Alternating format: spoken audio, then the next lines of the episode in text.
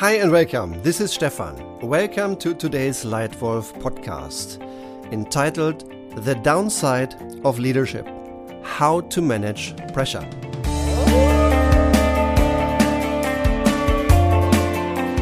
Again, as always, the purpose of this Leitwolf podcast is to share with you a few tangible, practical tips on how to lead yourself and others to success. Now, today's title I chose because I think it represents one of the most burning needs in today's world, probably for you in your daily strategy and leadership work. And it, it's based on two fundamental facts that I observe over the last two decades. Fact number one decision density. You, as a lead wolf in your role today, are taking four times as many decisions as the same you in the same role 20 years ago. And on the flip side, unfortunately, burnout rates have more than tripled over the same time, which I interpret as more and more people simply don't cope, don't find ways to cope with the increasing pressure. I like this speed. I love this pace. I love life and I love all the opportunity that is coming from this increased pace. But I also acknowledge that it's sometimes tough. And even me, myself, I sometimes experience pressure, like I guess you as well. So, where does pressure actually come from? In my experience, pressure or it originates in my own mind. It comes from assumptions, hopes, and fears.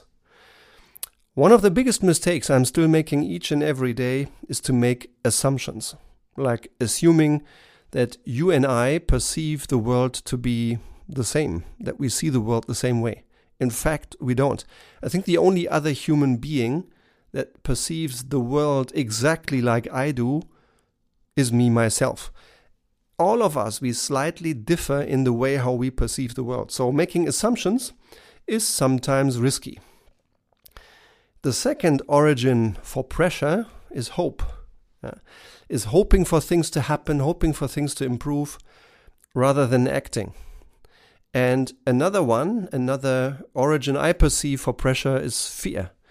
For instance, the fear to miss on a goal, the fear to disappoint someone, the fear that something bad may happen.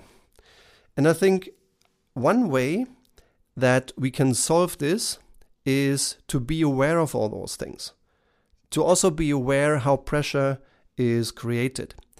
I think this more volatile world today, this more complex world today, and this world with more opportunities today than ever before just further increases the risk of those assumptions, hopes, and fears taking place and pressure resulting from this. One of them is honest feedback.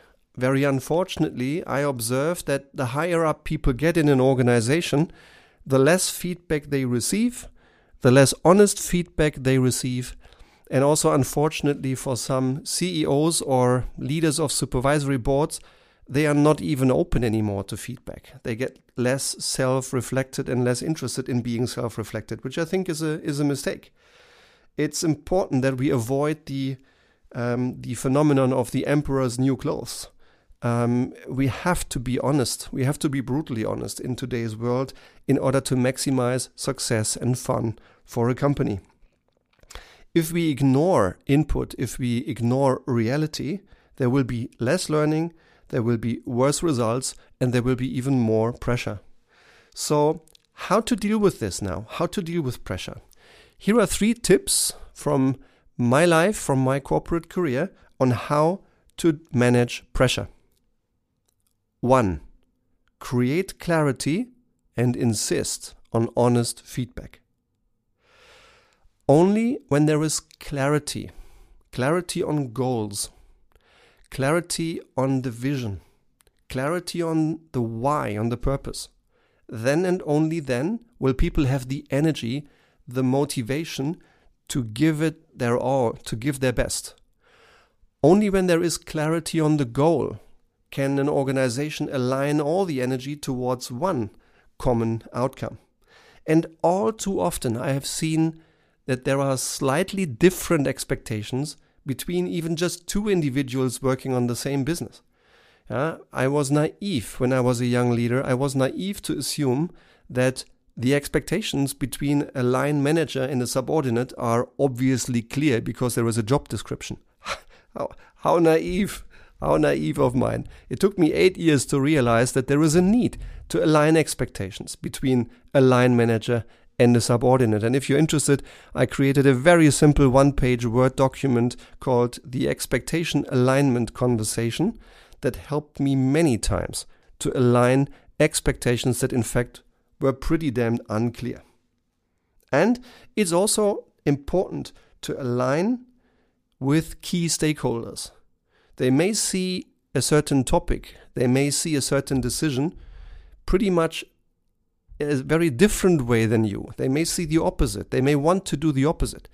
That's another reason why it's even more important to create clarity and honest feedback, particularly with key stakeholders and particularly when they are of a very different view compared to yours.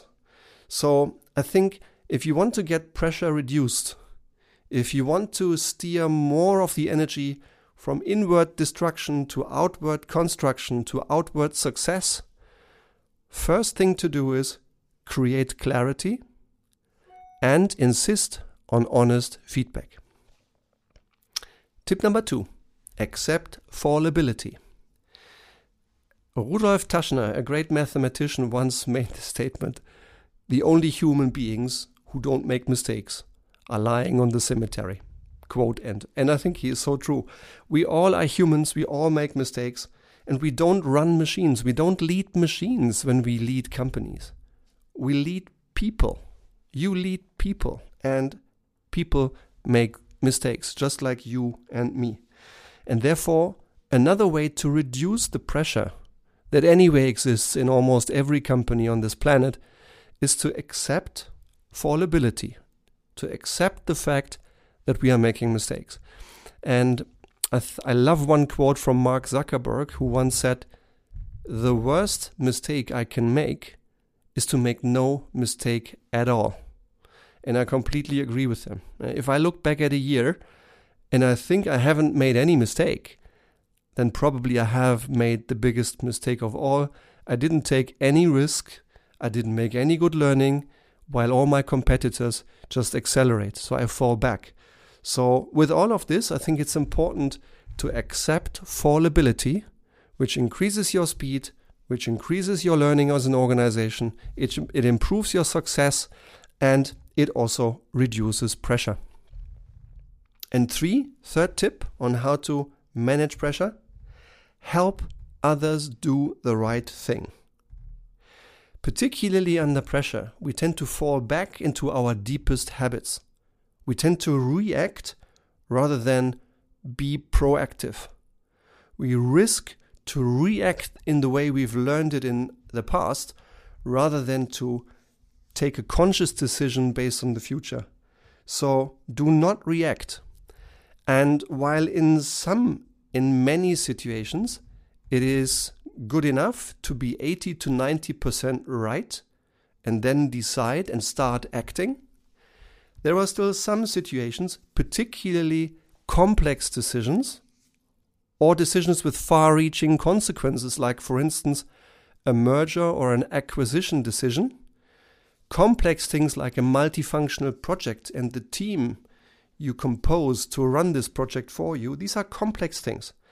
And in these situations, it might be smarter to decide slowly and to not decide immediately. In these situations, either complex or far reaching consequences, it may be better to decide slowly and to also help others make the right decision and not to take the comfortable route, the quickest compromise but to do what's right. And sometimes doing what's right maybe requires another 24 hours of reflecting, condensing, and discussing. So maybe you once in a while also postpone a decision until tomorrow to make sure that every important aspect of a decision has been taken account of, has been taken care of, and that the right person in the organization takes the decision and takes the responsibility. And when you're a good leader, then all much more often than ever before, you will try to help others take that responsibility. You will help others to do what's right rather than taking the decision yourself. So, you may want to help everyone around you do what's right.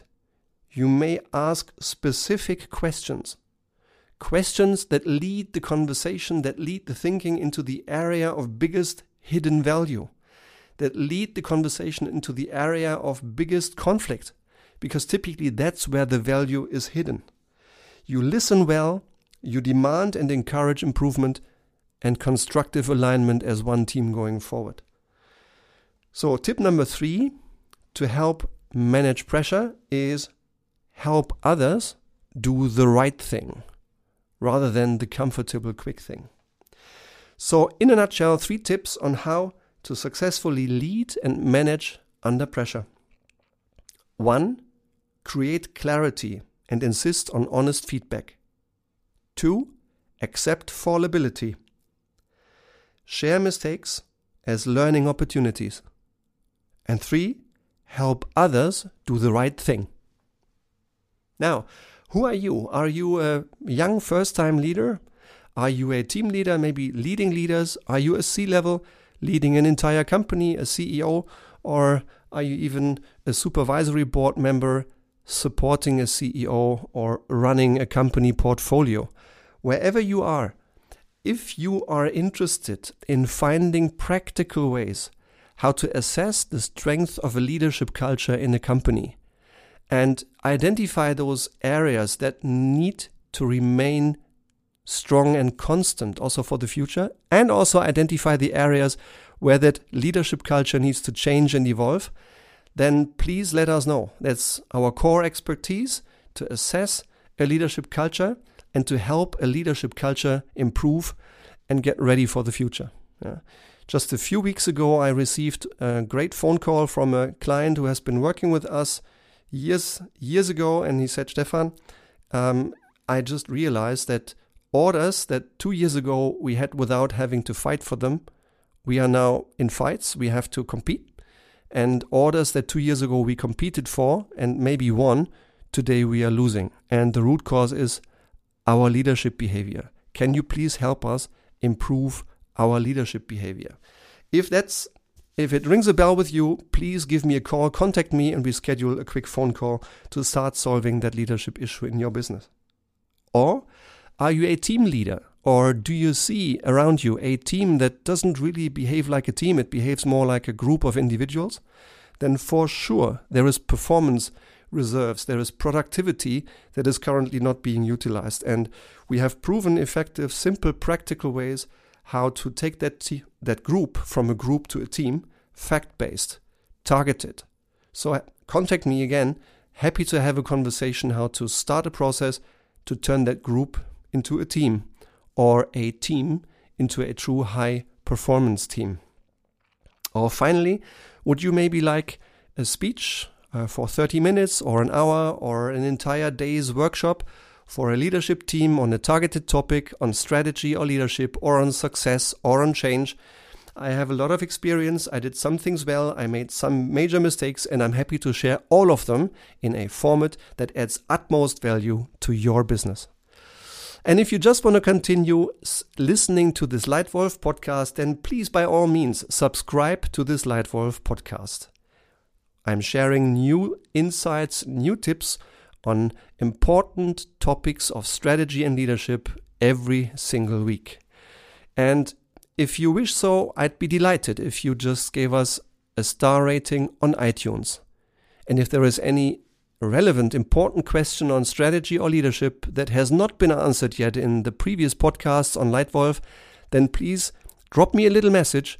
Maybe your question, your desire, is the title of one of the next upcoming podcasts. So for today, I hope you enjoyed it. I hope there was at least one little thing in this podcast that makes you rethink where you are and that maybe helps you improve your performance and helps you take everyone around you to the success and to the fun you want. It was my pleasure. Thank you very much for your attention. Your Leitwolf Stefan.